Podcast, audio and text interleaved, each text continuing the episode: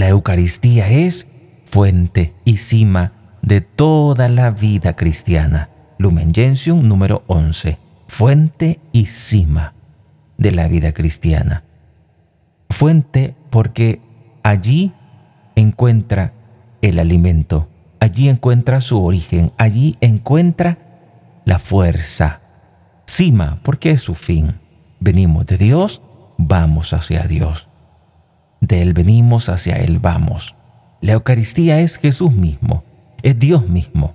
La Eucaristía es esa fuente y esa, y esa cima de toda la vida cristiana. Los demás sacramentos, como también los ministerios eclesiales y las obras de apostolado, están unidos a la Eucaristía y a ella se ordenan. La Sagrada Eucaristía contiene todo el bien espiritual de la Iglesia, es decir, a Cristo mismo. Él, que es nuestra Pascua. Así dice la Presbyterorum Ordines número 5. En Eucaristía encontramos esa fuente para poder saciar todo aquello que necesitemos. La Eucaristía dice el numeral 1325 del Catecismo de la Iglesia Católica, la Eucaristía significa y realiza la comunión de vida con Dios y la unidad del pueblo de Dios. Significa y realiza. La Eucaristía significa y realiza esa comunión con Dios y con los hombres. Te permite entrar en comunión con Dios y también comunión entre el pueblo de Dios, comunión del pueblo de Dios. En ella se encuentra a la vez la cumbre de la acción por la que en Cristo Dios santifica al mundo. En ella se encuentra esa cumbre de esa acción, de la acción por la que Cristo, por la que Dios santifica al mundo por la que en Cristo Dios santifica al mundo, y del culto que en el Espíritu Santo los hombres dan a Cristo, y por él al Padre. Ese culto que en el Espíritu Santo los hombres dan a Cristo y por él al Padre. En Eucaristía encontramos esa inmensa riqueza y ella realiza esa comunión.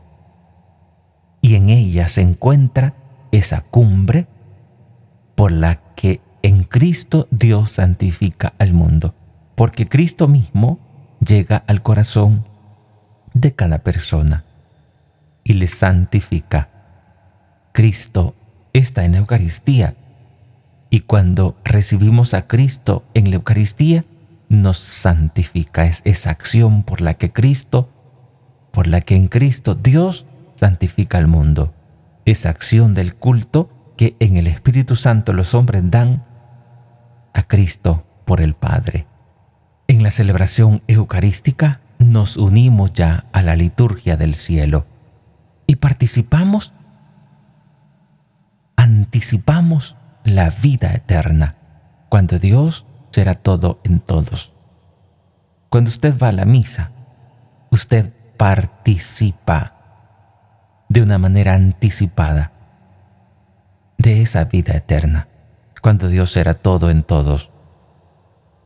Porque dice nuestra doctrina en el numeral 1326, en la celebración eucarística nos unimos ya a la liturgia del cielo la Eucaristía, dice el siguiente numeral, la Eucaristía es el compendio y la suma de nuestra fe. Compendio y suma de nuestra fe. Nuestra manera de pensar armoniza con la Eucaristía.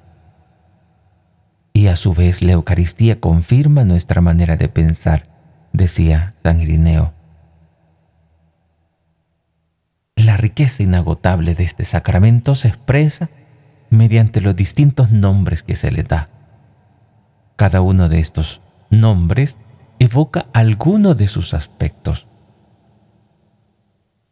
El nombre de este sacramento de la Eucaristía se le llama Eucaristía porque es acción de gracias a Dios. Las palabras Eucaristein y Eluheim recuerdan las bendiciones judías que proclaman, sobre durante, sobre todo durante la comida, proclaman las obras de Dios, la creación, la redención y la santificación. La creación, la redención y la santificación. La Eucaristía es entonces esa cumbre y esa fuente de la vida, de la vida eclesial. Y la Eucaristía, esa celebración, es encomendada por Jesús. Dice en el numeral 1341. El mandamiento de Jesús de repetir sus gestos y sus palabras hasta que Él venga, como dice 1 Corintios 11, 26, no exige solamente acordarse de Jesús o de lo que hizo. Requiere la celebración eh, litúrgica, celebración litúrgica por los apóstoles y sus sucesores del memorial de Cristo, de su vida, de su muerte, de su resurrección y de su intersección junto al Padre.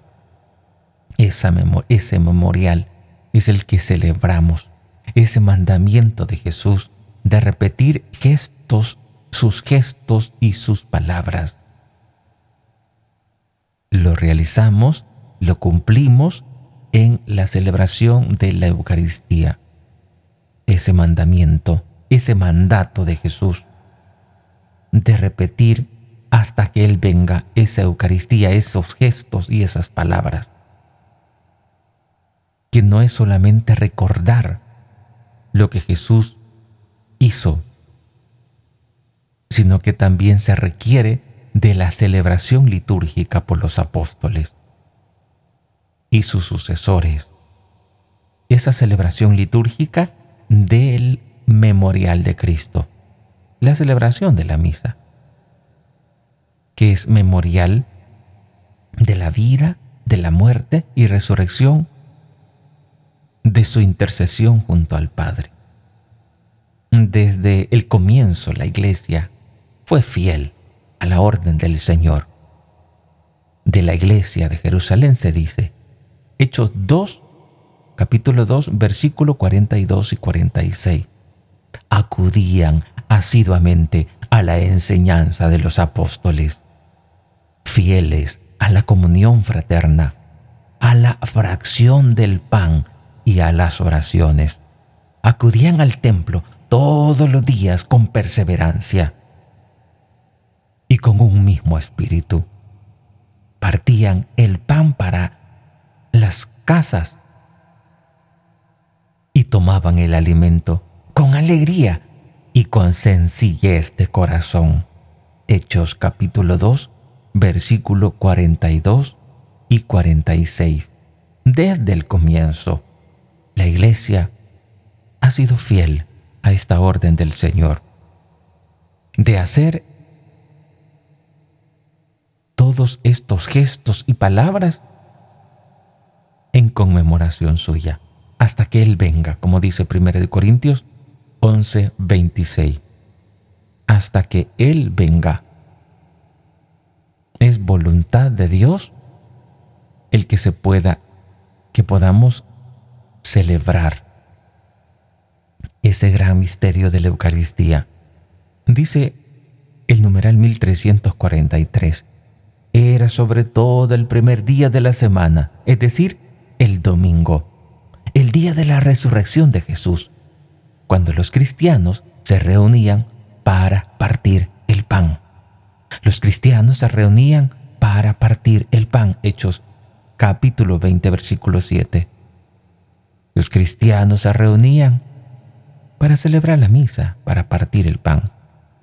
Desde entonces hasta nuestros días, la celebración de la Eucaristía se ha perpetuado. De suerte que hoy la encontramos por todas partes en la iglesia, con la misma estructura fundamental. Sigue siendo el centro de la vida de la iglesia. El centro de la vida de la iglesia. Así, la celebración, de celebración en celebración, anunciamos el misterio pascual de Jesús hasta que venga. Primera de Corintios 11:26. Celebramos de celebración en celebración, así anunciando el misterio pascual de Jesús hasta que venga. El pueblo de Dios, peregrinante, camina por la senda estrecha de la cruz hacia el banquete celestial donde todos los elegidos se sentarán a la mesa del reino. Todos los elegidos se sentarán a la mesa del reino. Que nuestra vida en esta tierra sea una batalla continua para ser parte de los que se sienten en la mesa del reino, para poder ganar esta batalla, que es muy dura. Esta batalla en la cual debemos permanecer firmes ante tantos vientos, ante tantos tormentos infernales con los que somos atacados. Pero permanecer firme, siempre unidos a María, siempre unidos a ella, que como buena madre escuchó, guardó, practicó sus palabras, la palabra de Jesús, la palabra de Dios en su corazón, que ella también nos ayude para que nosotros podamos corresponder a tantos bienes que Dios nos ha concedido.